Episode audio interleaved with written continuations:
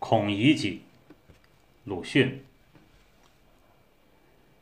鲁镇的酒店的格局是和别处不同的，都是当街一个曲尺形的大柜台，柜里面预备着热水，可以随时温酒。做工的人傍午傍晚散了工，每每花四文铜钱买一碗酒，这是二十多年前的事，现在每晚要涨到十文。靠柜外站着，热热的喝了休息。倘肯多花一文，便可以买一碟盐竹笋或者茴香豆做下酒物了。如果出到十几文，那就能买一样荤菜。但这些顾客多是短衣帮，大抵没有这样阔绰。只有穿长衫的，才踱进店面隔壁的房子里，要酒要菜，慢慢的坐喝。我从十二岁起便在镇口的咸亨酒店里当伙计。掌柜说样子太傻，怕伺候不了长衫主顾，就在外面做点事吧。外面的短衣主顾虽然容易说话，但唠唠叨叨、缠家不清的也很不少。他们往往要亲眼看着黄酒从坛子里舀出，看过胡子底里有水没有。又轻看将胡子放在热水里，然后放心。在这严重监督下，掺水也很为难。所以过了几天，掌柜又说我干不了这事儿。幸亏箭头的情面大，辞退不得，便改为专管温酒的一种无聊职务了。我从此便整天的站在柜台里，专管我的职务。虽然没有什么失职，但总觉得有些单调，有些无聊。掌柜是一副凶脸孔，主顾也没有好生气，叫人活泼不得。只有孔乙己到店才可以笑几声，所以至今还记得。孔乙己是站着喝酒而穿长衫的唯一的人，他身材很高大，青白脸色，皱纹间时常加些伤痕。一部乱蓬蓬的花白的胡子，穿的虽然是长衫，可是又脏又破，似乎十多年没有补也没有洗。他对人说话总是满口知乎者也，叫人半懂不懂的。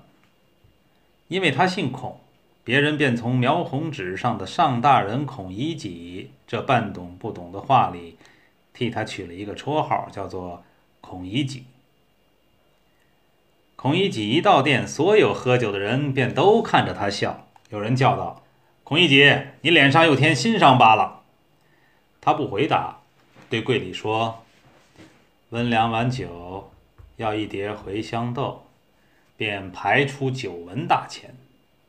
他们又故意的高声嚷道：“你一定又偷人家的东西了。”孔乙己睁大眼睛说。你怎么这样凭空污人清白？污人清白！我前天亲眼看见你偷了何家的书，吊着打。孔乙己便涨红了脸，额上的青筋条条绽出，争辩道：“窃书不能算偷，窃书读书人的事，能算偷吗？”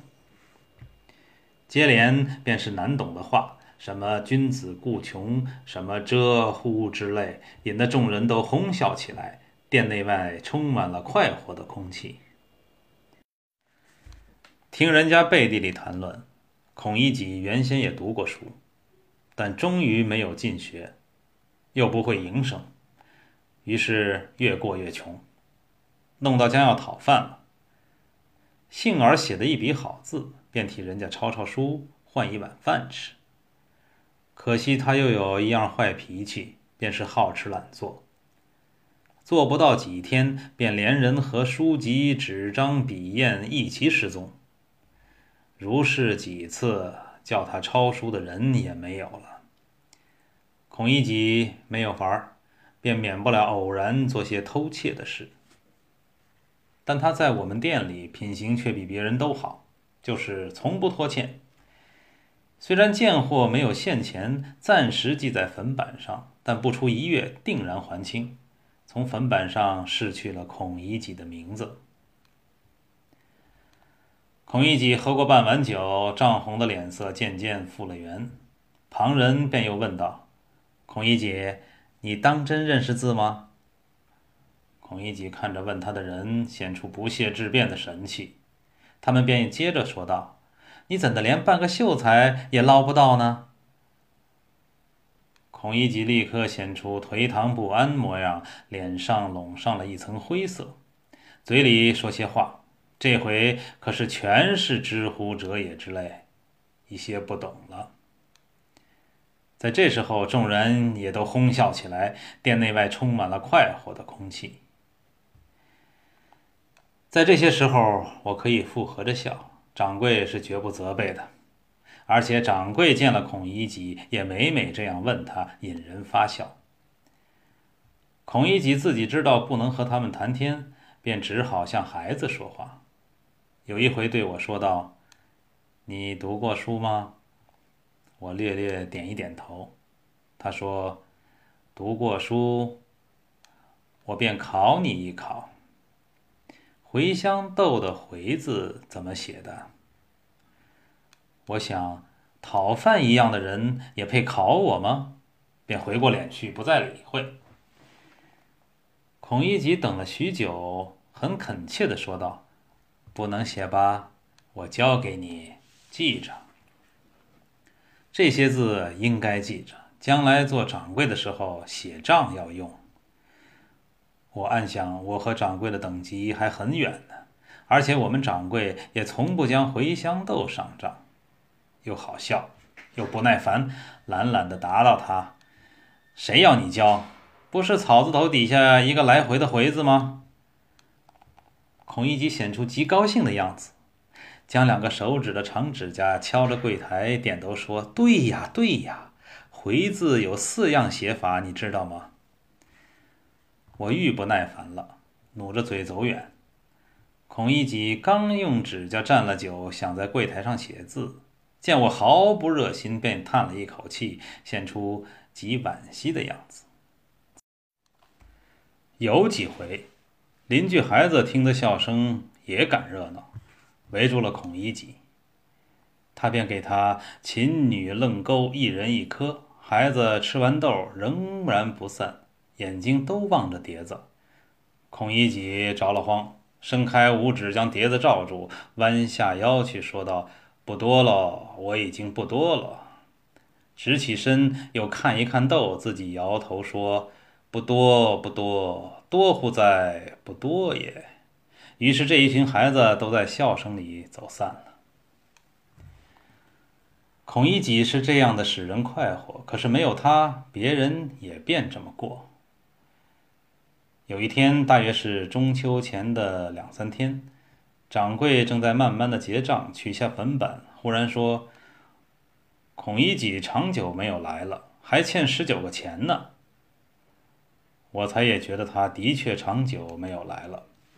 一个喝酒的人说道：“他怎么会来？他打折了腿了。”掌柜说：“哦，他总仍旧是偷，这一回是自己发昏，竟偷到丁举人家里去了。他家的东西偷得着吗？后来怎么样？怎么样？先写了符便呢，后来是打，打了大半夜，再打折了腿。”后来呢？后来打折了腿了，打折了怎么样？怎样？谁晓得？许是死了。掌柜也不再问，仍然慢慢的算他的账。中秋之后，秋风是一天两比一天，看看将近初冬，我整天的靠着火，也去穿上棉袄了。一天的下半天没有一个顾客，我正合着眼坐着，忽然间听得一个声音：“温一碗酒。”这声音虽然极低，却很耳熟。看时又全没有人，站起来向外一望，那孔乙己便在柜台下对了门槛坐着。他脸上黑而且瘦，已经不成样子。穿一件破夹袄，盘着两腿，下面铺着一个蒲包，用草绳在肩上挂住。看见我，又说道：“温一碗酒。”掌柜也伸出头去，一面说：“孔乙己吗？你还欠十九个钱了。”孔乙己很颓唐的扬面答道：“这下回还清吧，这一回是现钱，酒要好。”掌柜仍然同平常一样笑着对他说：“孔乙己，你又偷了东西了。”但他这回却不十分争辩，单笑了一句：“不要取笑，取笑。要是不偷。”怎么会打断腿？孔乙己低声说道：“跌断，跌跌。”他的眼色很像恳求掌柜不要再提。此时已经聚集了几个人，便和掌柜都笑了。我温了酒，端出去，放在门槛上。他从破衣袋里摸出四文大钱，放在我手里。见他满手是泥，原来他便用作手走来的。不一会儿，他喝完酒，便又在旁人的说笑声中坐着，用着手慢慢走去了。自此以后，又长久没有看见孔乙己。到了年关，掌柜取下粉板说：“孔乙己还欠十九个钱呢。”到第二年的端午，又说孔乙己还欠十九个钱呢。到中秋可是没有说，再到年关也没有看见他。我到现在终于没有见，大约孔乙己的确死了。